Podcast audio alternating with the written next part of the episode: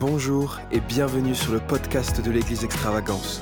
Quelle joie de partager la parole de Dieu avec toi aujourd'hui. Nous espérons que celle-ci puisse t'inspirer, t'encourager et fortifier ta foi. Et cette même prière, Seigneur, que tu as faite en disant au Père, non pas que ma volonté, mais que ta volonté soit faite. Nous la faisons ce soir. Parce que nous voulons que ta volonté soit faite en ce lieu. Nous voulons que ta volonté soit faite dans nos vies. Nous voulons que ta volonté soit faite dans nos maisons. Nous voulons que ta volonté soit faite dans nos lieux de travail. Nous voulons que ta volonté soit faite sur notre île. Nous voulons que ta volonté soit faite sur la France. Nous voulons que ta volonté soit faite sur la terre comme elle l'est au ciel. Alors viens régner. Viens régner Jésus, viens prendre la place. Viens prendre la place. Plus de toi Seigneur, plus de toi Jésus. Oh remplis nos vies. Remplis nos vies, remplis nos cœurs, Seigneur.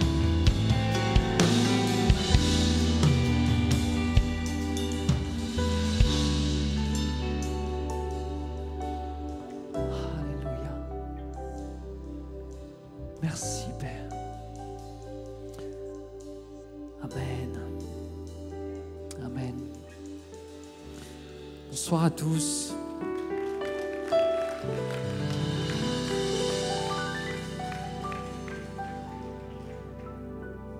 Soyez les bienvenus dans ce lieu ce soir. Est-ce que vous êtes en forme? Est-ce que vous êtes prêts à entendre la parole de Dieu? Amen. Alors la question c'est est-ce que moi je suis prêt pour vous partager la parole de Dieu? Je me suis préparé pour ce moment et vous savez il y a des moments où on se tient, on se tient toujours devant Dieu pour, euh, pour préparer le message. Il y a des moments où on se tient devant Dieu et, et Dieu dépose sur notre cœur ce qu'il veut partager. Et on se dit, qui suis-je Seigneur pour euh, apporter un tel message? Parce que on réalise le chemin que l'on a soi-même à faire dans ce que l'on veut encourager l'Église, le peuple à faire. Et ce soir, eh bien, le message que je, vous ai, je vais vous apporter n'est pas un message nouveau, mais euh, que j'apporte avec beaucoup de, de crainte de Dieu et que j'apporte avec beaucoup d'humilité en demandant à Dieu de m'aider à le vivre. On a commencé donc une série il y a quelque temps sur le fait d'être transformé. Et on ne veut pas prêcher et on ne veut pas entendre, et j'espère que c'est votre cœur, que vous ne voulez pas entendre la parole de Dieu juste pour entendre la parole. On veut entendre la parole de Dieu parce qu'on veut que cette parole œuvre dans notre vie, qu'elle fasse son chemin en nous, qu'elle trouve le, sentier qui va vers notre cœur et qu'elle produise en nous les fruits que Dieu souhaite que sa parole porte en nous. Et dans cette série de messages, on a parlé du fait que qu'on est appelé à ressembler à Jésus, on est transformé pour ressembler à Jésus. On a vu ensemble que qu'on est transformé par la puissance du Saint-Esprit. S'il n'y a pas le Saint-Esprit qui travaille en nous, cette transformation n'est pas possible. On a vu que la transformation, c'est aussi pour nous amener à annoncer les vertus de Dieu, annoncer ce qu'il pense, annoncer ce qu'il ressent, annoncer ce qu'il fait. On a vu aussi avec Matthieu que on est transformé pour adorer. Dieu nous transforme pour faire de nous des adorateurs. Et ce soir, eh bien, dans cette lignée, j'aimerais lire quelques versets de la parole de Dieu avec vous dans Jean chapitre 13, versets 34 à 35, où Jésus va dire, je vous donne un commandement nouveau.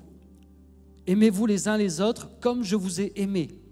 Vous aussi, aimez-vous les uns les autres. À ceci, tous connaîtront que vous êtes mes disciples, si vous avez de l'amour les uns pour les autres. Jésus dit ici à ses disciples, je vous donne un commandement nouveau.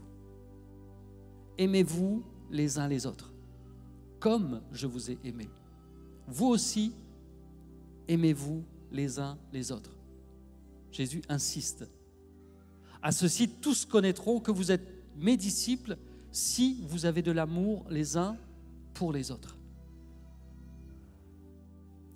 Le message de ce soir, c'est transformer pour aimer. Et nous savons que c'est le premier commandement, le commandement en fait quand Jésus a voulu résumer les commandements de la parole de Dieu, il a résumé les commandements dans cette parole en disant tu aimeras le Seigneur ton Dieu de tout ton cœur, de toute ton âme, de toute ta force, de toute ta pensée et tu aimeras ton prochain comme toi-même. Et ce sont des mots qui sont simples et c'est facile de dire que l'on aime. C'est facile de le dire. Je me souviens lorsque j'étais à l'école biblique, entre les étudiants, on se disait, je t'aime par la grâce de Dieu. Pour plaisanter entre nous, voulant dire que si ce n'est pas la grâce de Dieu, je ne peux pas t'aimer. Ça, c'était pour plaisanter. Mais aujourd'hui, alors que j'ai un peu acquis un peu d'expérience entre le moment où j'étais à l'école biblique et, là où je suis aujourd'hui, je me rends compte qu'on ne peut pas aimer, même si on le disait en plaisantant, on ne peut pas aimer vraiment comme Dieu veut que l'on aime, si ce n'est pas par sa grâce. Pourquoi est-ce que Jésus dit, je vous donne un commandement nouveau Parce qu'on a besoin d'être transformé par lui pour vivre pleinement ce commandement. On ne peut pas vivre ce commandement juste parce que on entend. Quelqu'un qui entend ce commandement ne peut pas le vivre juste parce qu'il l'a entendu.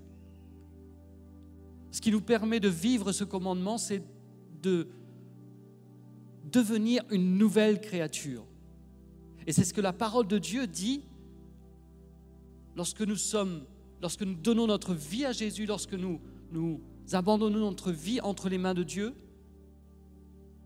La parole de Dieu nous dit toutes choses anciennes sont passées, voici toutes choses sont devenues nouvelles. Dieu fait de nous de nouvelles créatures. Et c'est tellement indispensable parce qu'on ne peut pas aimer comme Dieu aime sans être recréé. Et Dieu nous a recréés pour aimer, mais pas pour aimer selon notre notion à nous de l'amour, selon notre connaissance, notre compréhension de l'amour. Parce que l'amour de Dieu va bien au-delà de ce que nous nous considérons comme étant de l'amour.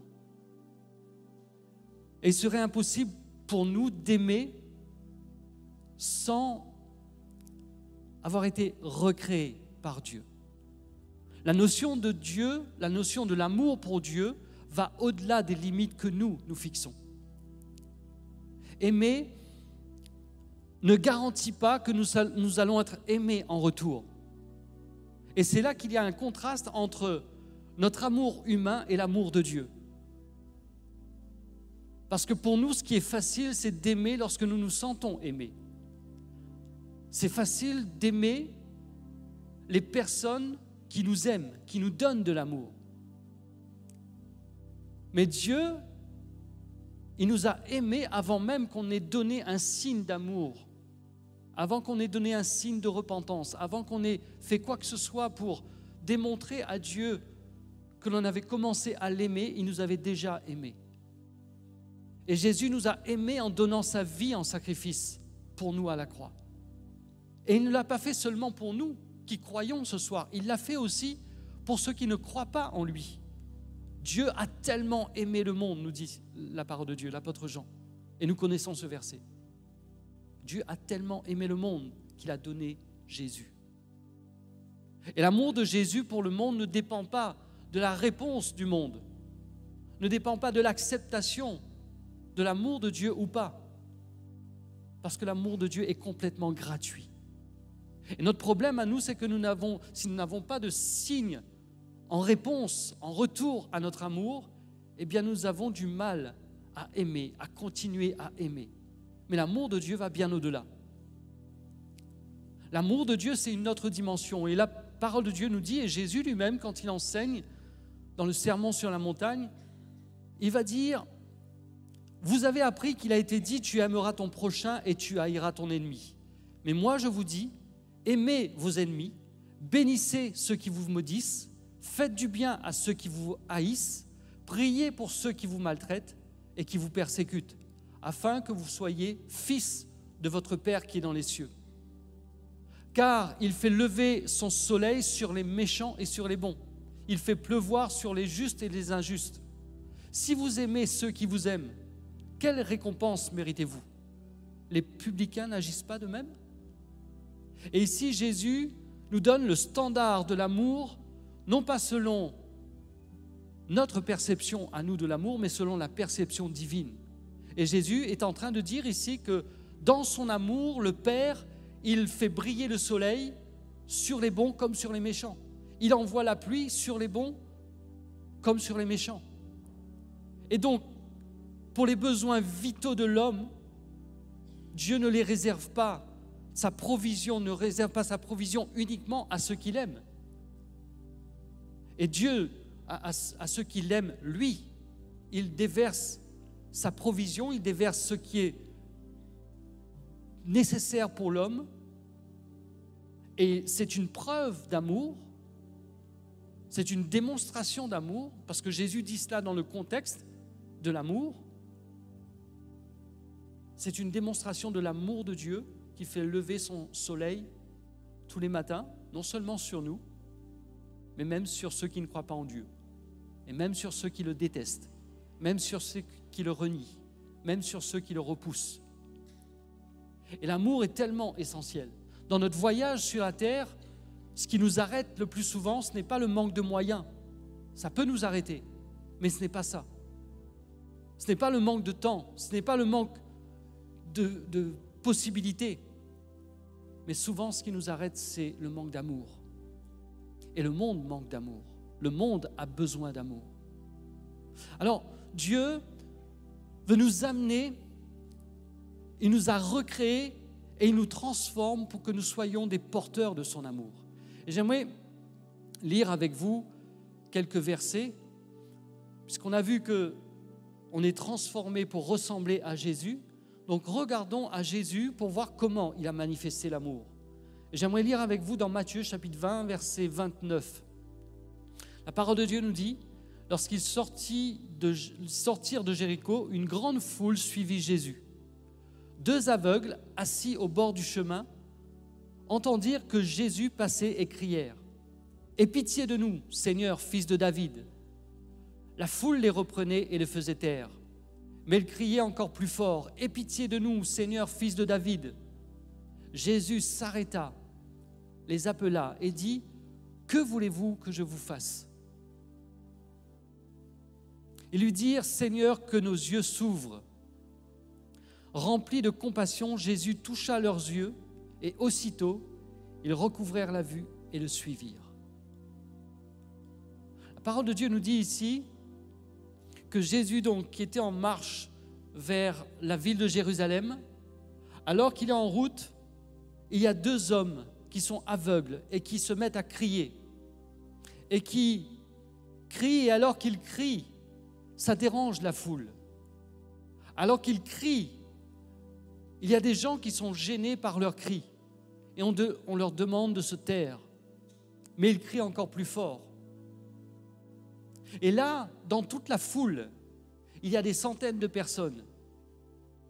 Il y a des personnes qui sont proches de ces deux hommes qui sont en train de crier et qui entendent ce bruit qui les dérange. Et il y a Jésus qui est là et qui entend aussi le cri de ces hommes. Qui entend le cri de ces hommes mais qui ne perçoit pas, Jésus ne perçoit pas le cri de ces hommes de la même façon que la foule. Jésus n'est pas dérangé par ces cris, il est interpellé par ces cris. Et ce sont les cris de deux hommes qui sont aveugles et qui ont besoin d'un miracle dans leur vie, qui ont besoin du toucher de Dieu. Et parfois, eh bien, nous sommes comme la foule. Il y a des cris autour de nous. Il y a des souffrances autour de nous. Il y a des personnes qui crient autour de nous. Peut-il que nous soyons dérangés par les cris de souffrance qu'il y a autour de nous? Est-ce que nous comprenons au moins, au travers des cris qu'il y a autour de nous, qu'au-delà du cri, il y a une souffrance, il y a un besoin? Quels sont les cris autour de nous que nous n'entendons pas? Job disait, je crie à la violence et nul ne répond. J'implore la justice et point de justice. Job faisait, part de ces moments où il criait. Il criait pour déclarer comment il souffrait de voir la violence, comment il souffrait de voir l'injustice. Mais il disait que nul n'entend. Mais est-ce que nous, nous entendons les cris de ceux qui souffrent? Est-ce que nous sommes comme Jésus Est-ce que nous entendons les cris de ceux qui nous entourent et qui ont besoin de Dieu dans leur vie? Ou est-ce que nous sommes comme la foule et nous avons tendance à faire taire les cris, à faire taire ceux qui peut-être ne crient pas de la même façon que ces deux hommes qui étaient aveugles,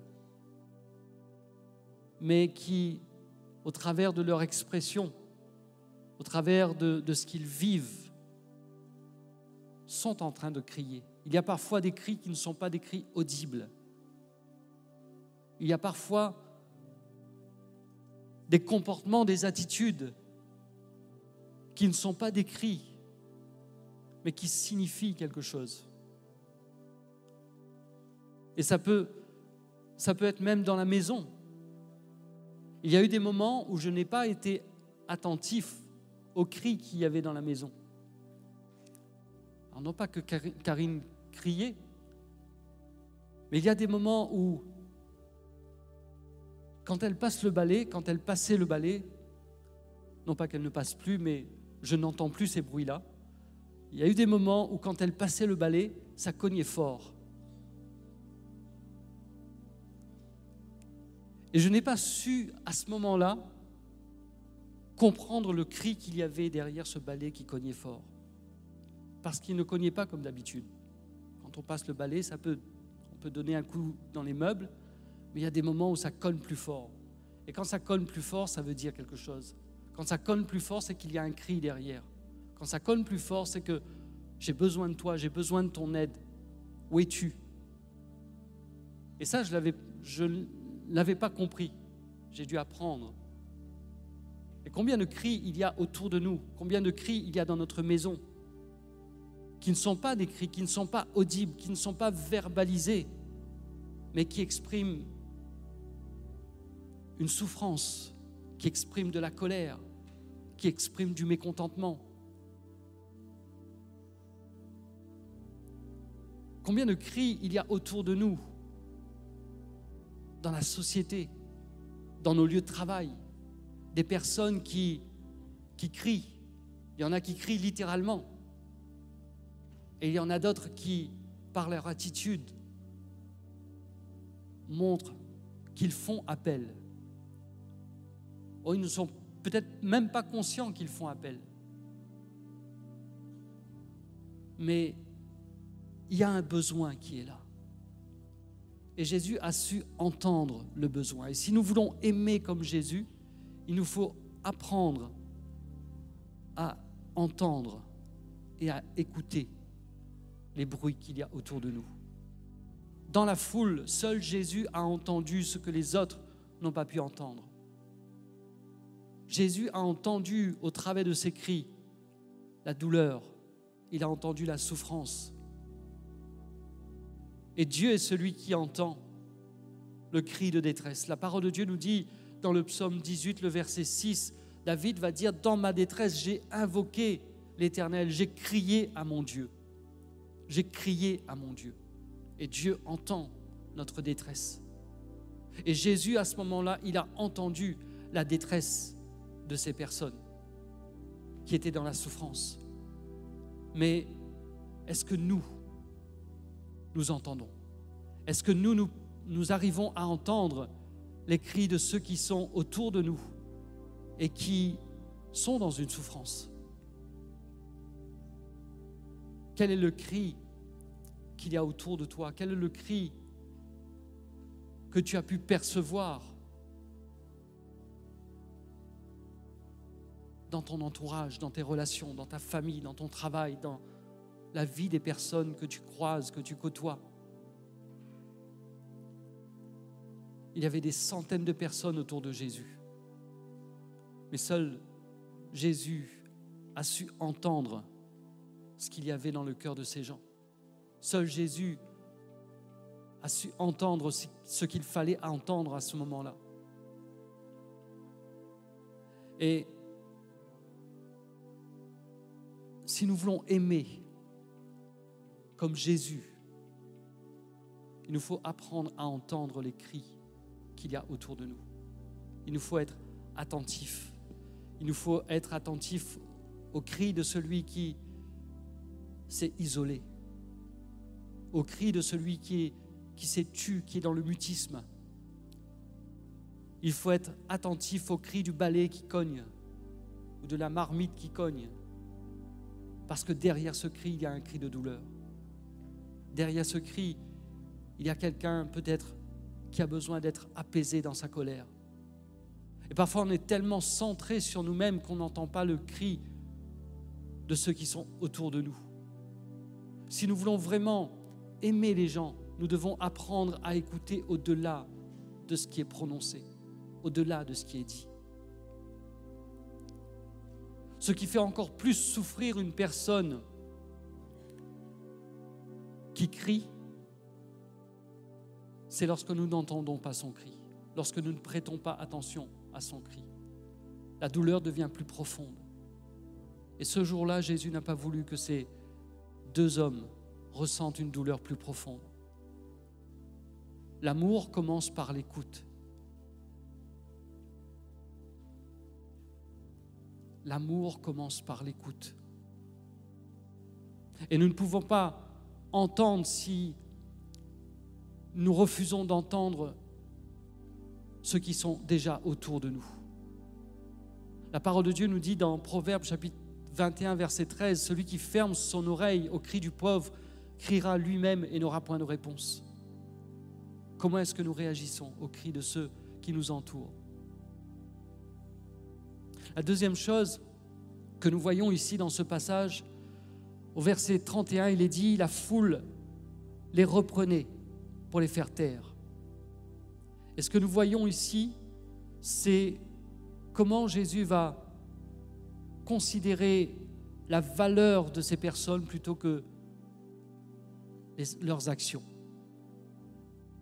Les cris de ces hommes dérangeaient la foule. Et si nous n'apprenons pas à regarder au-delà des actions qui dérangent, nous n'allons pas trouver la valeur que Dieu trouve dans les gens qui sont autour de nous. Est-ce que ces gens qui connaissaient, qui entendaient ces deux hommes crier, est-ce qu'ils connaissaient la condition de ces hommes? Est-ce qu'ils savaient qu'ils étaient aveugles?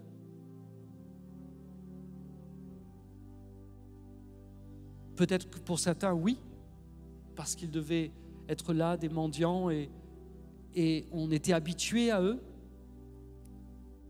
Mais peut-être que d'autres ne connaissaient même pas, parmi ceux qui les faisaient taire, ne connaissaient même pas leurs conditions. Dans le regard de Jésus, il y a l'expression d'un amour inconditionnel. Est-ce que nous sommes capables de regarder les gens en voyant au-delà de ce qui nous dérange, au-delà de leurs défauts, au-delà du désordre qu'ils ont mis, au-delà des dégâts qu'ils ont faits? Jésus n'est pas dérangé par les bruits de ces hommes. Jésus voit au-delà du bruit qu'ils font. Il entend leurs cris de souffrance. Et la parole de Dieu nous dit dans Marc chapitre 9, verset 36, à un autre moment, Jésus est devant la foule et voyant la foule, il fut ému de compassion pour elle parce qu'elle était languissante et abattue comme des brebis qui n'ont point de berger. Jésus voyait la foule. Et Jésus considérait la condition de la foule. Et Jésus va toujours considérer la condition des personnes qui crient vers lui. Il ne va pas regarder à ce que nous avons fait à cause des souffrances que nous avons eues, mais il va d'abord regarder à notre véritable condition. Et quand Jésus considère les gens, il voit leurs besoins, il voit leurs blessures, il voit leurs souffrances, il voit leurs véritables conditions. Il ne s'arrête pas à ce qui les fait réagir par rapport à leurs conditions. Son cœur est touché par la condition au lieu d'être dérangé par l'expression. Et parfois, nous, on est dérangé par l'expression. On est dérangé parce que quand nous regardons, nous considérons les personnes qu'il y a autour de nous, peut-être eh bien que certains sont critiques. Et on ne voit pas au-delà de la critique qu'il apporte la souffrance qu'il y a. Et notre réaction, c'est c'est quoi ton problème? Qu'est-ce qui ne va pas chez toi? Et on regarde avec un regard indifférent et peut-être même avec un, un regard en colère. Mais Jésus voyait au-delà de ce que la personne faisait. Il a vu au-delà de ce que nous faisions. Nous devons être, comme Jésus, émus de compassion au lieu d'être émus d'irritation. Est-ce que notre cœur est touché par ce qui touche le cœur de Dieu? Est-ce que notre cœur est touché par les personnes que lui veut toucher? Ça semble être facile de, dire qu'on aime les autres, mais ce n'est pas si évident que, que cela. En tout cas, si on veut le vivre tel que Dieu veut qu'on le vive, ce n'est pas aisé.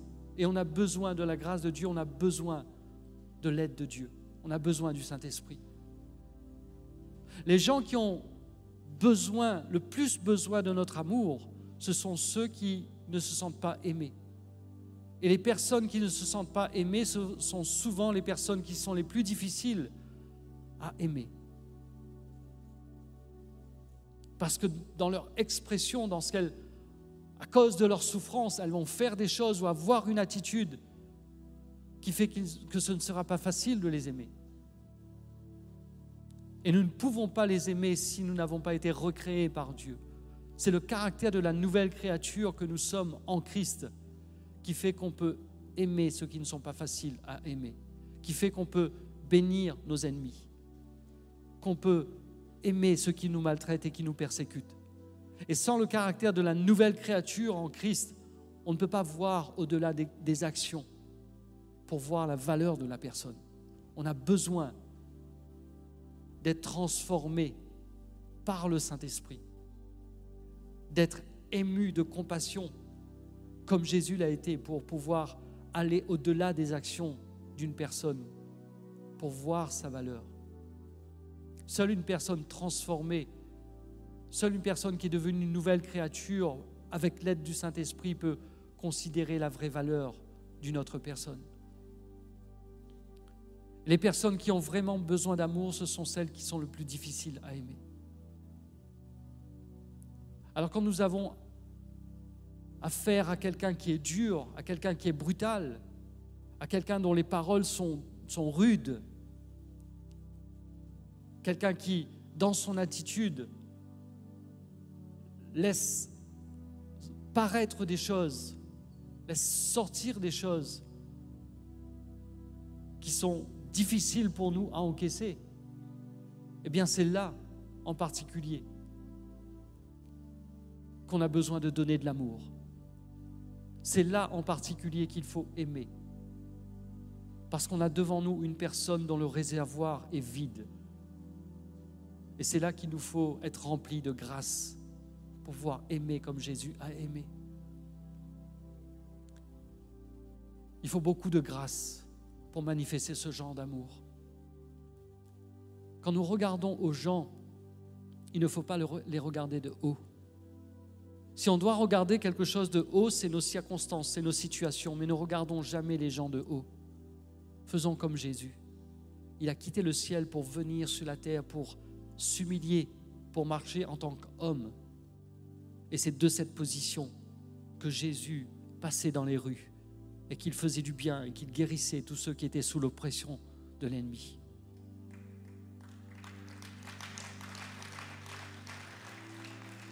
Pour aimer, donc, il faut apprendre à entendre les cris. Pour aimer, il faut considérer la valeur des personnes plutôt que leurs actions. Pour aimer, il faut faire comme Jésus, s'arrêter. S'arrêter, prendre le temps de s'arrêter. La souffrance de l'autre nécessite que l'on s'arrête, nécessite que l'on prenne du temps. Quand Jésus a entendu le cri de ces personnes, ce cri que personne d'autre ne voulait entendre, Jésus s'est arrêté. Et parfois nous sommes dans la course de la vie et nous fonçons avec nos projets, avec nos idées, comme l'apôtre Jacques dit, eh bien, nous disons demain nous ferons ceci et nous ferons cela et nous irons ici et nous aurons telle, et telle euh, affaire. Mais est-ce que nous permettons à Dieu de nous interrompre dans notre emploi du temps? Parce que pour donner de l'amour, il faut accepter d'être interrompu. Celui qui veut être utilisé par Dieu doit accepter d'être interrompu par Dieu.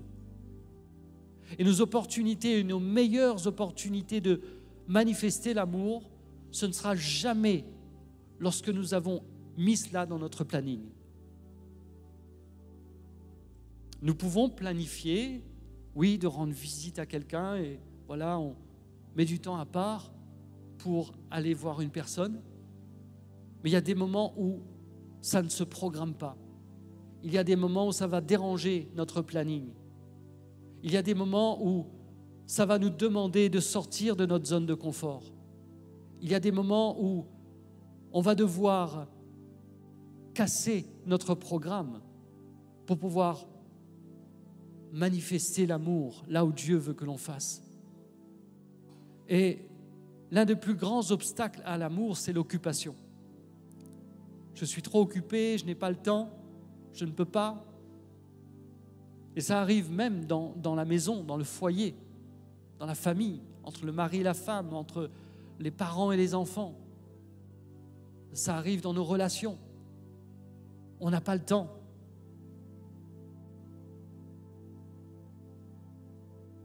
N'oublions pas que Dieu nous a créés pour aimer. La compassion ne peut pas se manifester si nous ne prenons pas le temps de considérer le besoin de l'autre. Tant que nos occupations nous accaparent, on ne peut pas mesurer les besoins des autres. Il faut s'arrêter pour prendre conscience.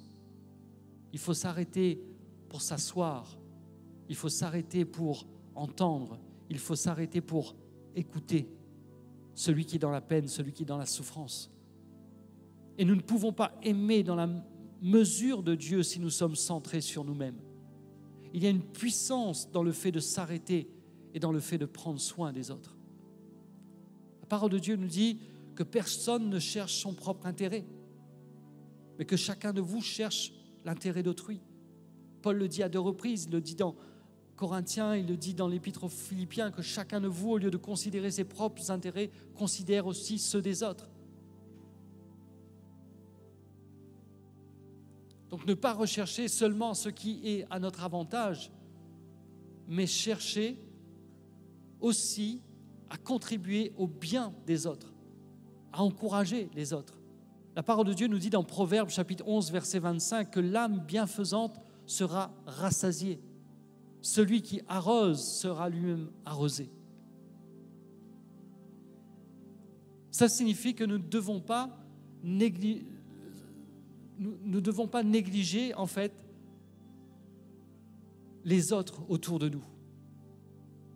Ça ne veut pas dire que nous arrêtons, euh, que nous ne faisons pas ce que nous devons faire uniquement pour nous occuper des intérêts des autres. Mais ça nous montre que comme Jésus, eh bien, notre emploi du temps peut être dérouté. Notre planning peut être cassé. Parce qu'il y a peut-être quelqu'un qui est dans la peine. Parce qu'il y a quelqu'un qui est dans la souffrance. Parce qu'il y a peut-être quelqu'un qui a besoin qu'on écoute et qu'on partage sa douleur. La semaine dernière, on disait que annoncer les vertus de Dieu, c'est annoncer ce que Dieu ressent. Et on peut être un canal quand on s'assoit avec quelqu'un pour entendre ce que la personne, la souffrance de la personne.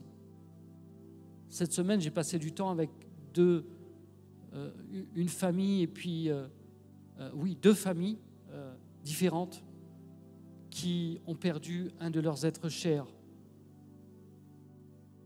Et ça m'a demandé d'interrompre mon emploi du temps. Ça m'a demandé un effort supplémentaire par rapport à ce que j'avais prévu de faire.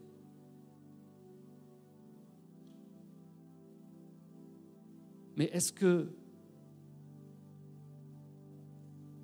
ça, ne vaut pas la peine de s'arrêter parfois dans notre course, dans notre élan, pour nous asseoir avec ceux qui pleurent, pour nous asseoir avec ceux qui souffrent?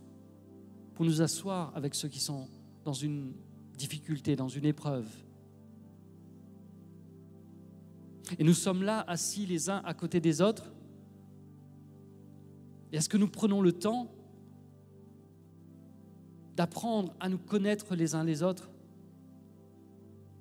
et de nous arrêter dans notre course pour savoir si notre frère, notre sœur, a besoin que quelqu'un prenne du temps pour l'écouter, prenne du temps pour entendre son cri, pour entendre sa douleur, pour, entendre sa souffrance. Le temps, c'est une semence. Donner notre attention aux gens va demander qu'on donne du temps. Et le temps, ce n'est pas quelque chose qu'on va pouvoir récupérer. On peut gagner plus d'argent, mais on ne peut pas gagner plus de temps. Et donner du temps aux gens, eh bien, c'est donner une partie de sa vie. Mais je disais que le temps, c'est une semence, et c'est une semence qui reviendra sous diverses formes de bénédiction. Lorsqu'on choisit de mettre du temps à part pour donner du temps à ceux qui sont dans la souffrance, pour s'arrêter comme Jésus l'a fait,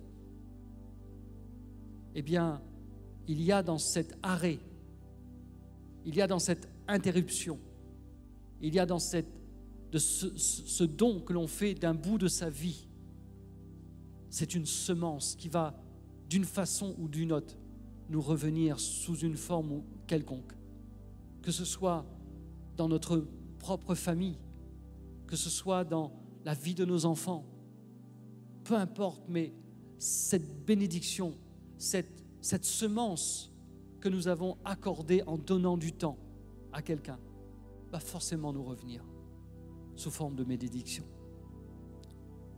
Alors, je vais terminer là pour, euh, pour aujourd'hui. Mais j'aimerais qu'on puisse prendre quelques minutes ensemble pour prier. Et qu'on réfléchisse les uns et les autres à comment est-ce que l'on exprime notre amour?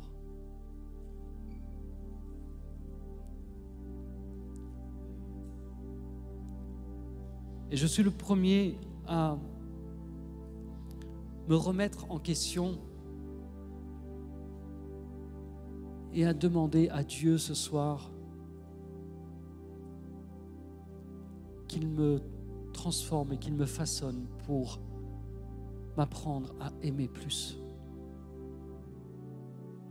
Et j'aimerais vous inviter, alors que j'invite aussi l'équipe de louange à venir sur l'estrade, on va prendre quelques minutes pour prier ensemble.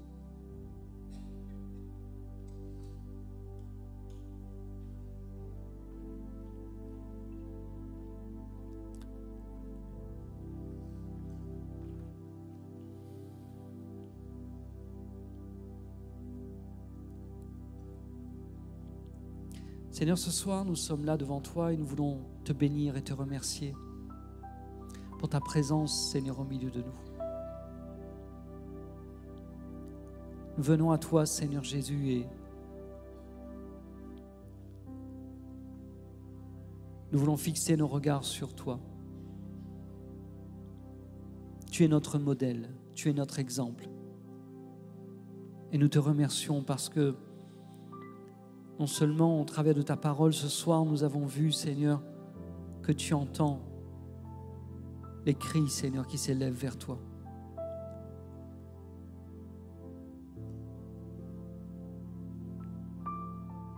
Que tu t'arrêtes, Seigneur, pour prendre en considération les besoins, Seigneur, de ceux qui se tournent vers toi.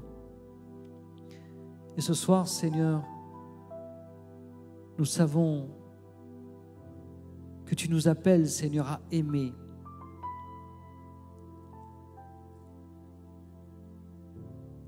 Comme toi, tu as aimé.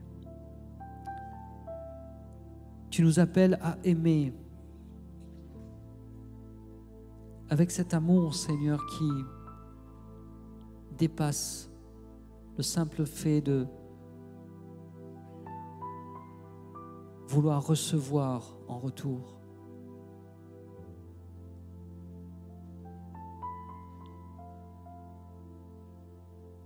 Et nous prions ce soir, Seigneur, parce que nous, nous avons besoin de toi pour aimer, comme toi tu aimes. Apprends-nous, Seigneur, à donner de l'attention à ceux qui en ont besoin. Apprends-nous, Seigneur, à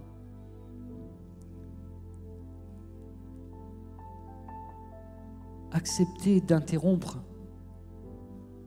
nos plannings, nos vies occupées, pour être à l'écoute, Seigneur, de ceux qui en ont besoin. Ce soir, Seigneur, nous sommes là devant toi et nous voulons, Seigneur, simplement nous abandonner entre tes mains. Nous voulons nous abandonner à tes pieds et te demander, Seigneur, de remplir nos vies, de nous permettre d'être des instruments, Seigneur, qui libèrent ta grâce, qui libèrent ton amour.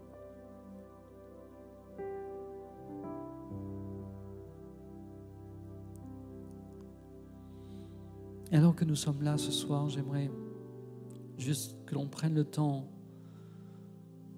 de réfléchir. Chacun d'entre nous, nous avons certainement des personnes dans notre entourage qui ont besoin de se sentir plus aimés. Ça peut être très proche de nous, dans notre propre famille, dans notre foyer, dans notre maison.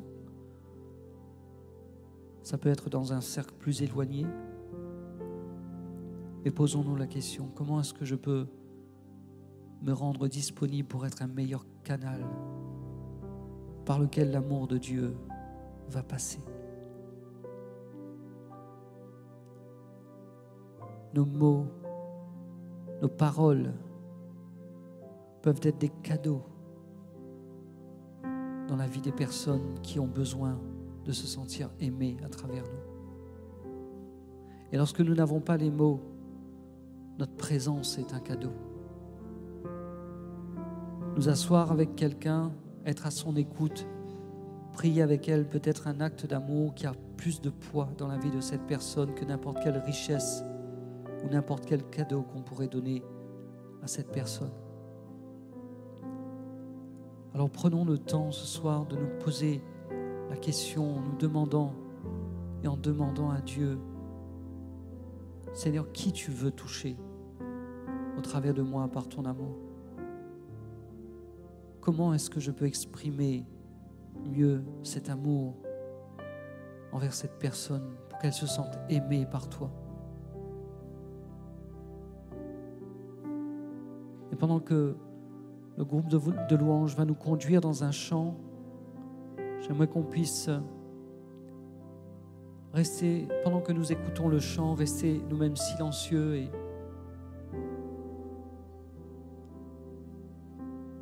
avec cette prière dans notre cœur. Qui veux-tu toucher au travers de moi par ton amour? Comment je peux exprimer cet amour envers les personnes qui sont autour de moi Peut-être que dès maintenant, Dieu met sur ton cœur une personne ou des personnes dans ton entourage. Ou peut-être lorsque tu seras en prière à la maison, dans les jours qui vont venir, avant d'aller travailler, eh bien le Saint-Esprit va peut-être mettre un nom, mettre une personne sur ton cœur. Peut-être que ce sera lorsque tu seras dans une situation où tu vas entendre le cri d'une personne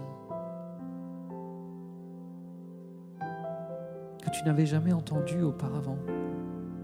Ou du moins, ça n'a été qu'un bruit jusqu'à maintenant.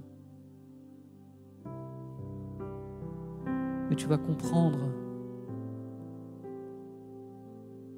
qu'il ne s'agit pas juste d'un bruit, mais d'une souffrance qui est exprimée, d'une douleur qui est exprimée, d'une détresse qui est là.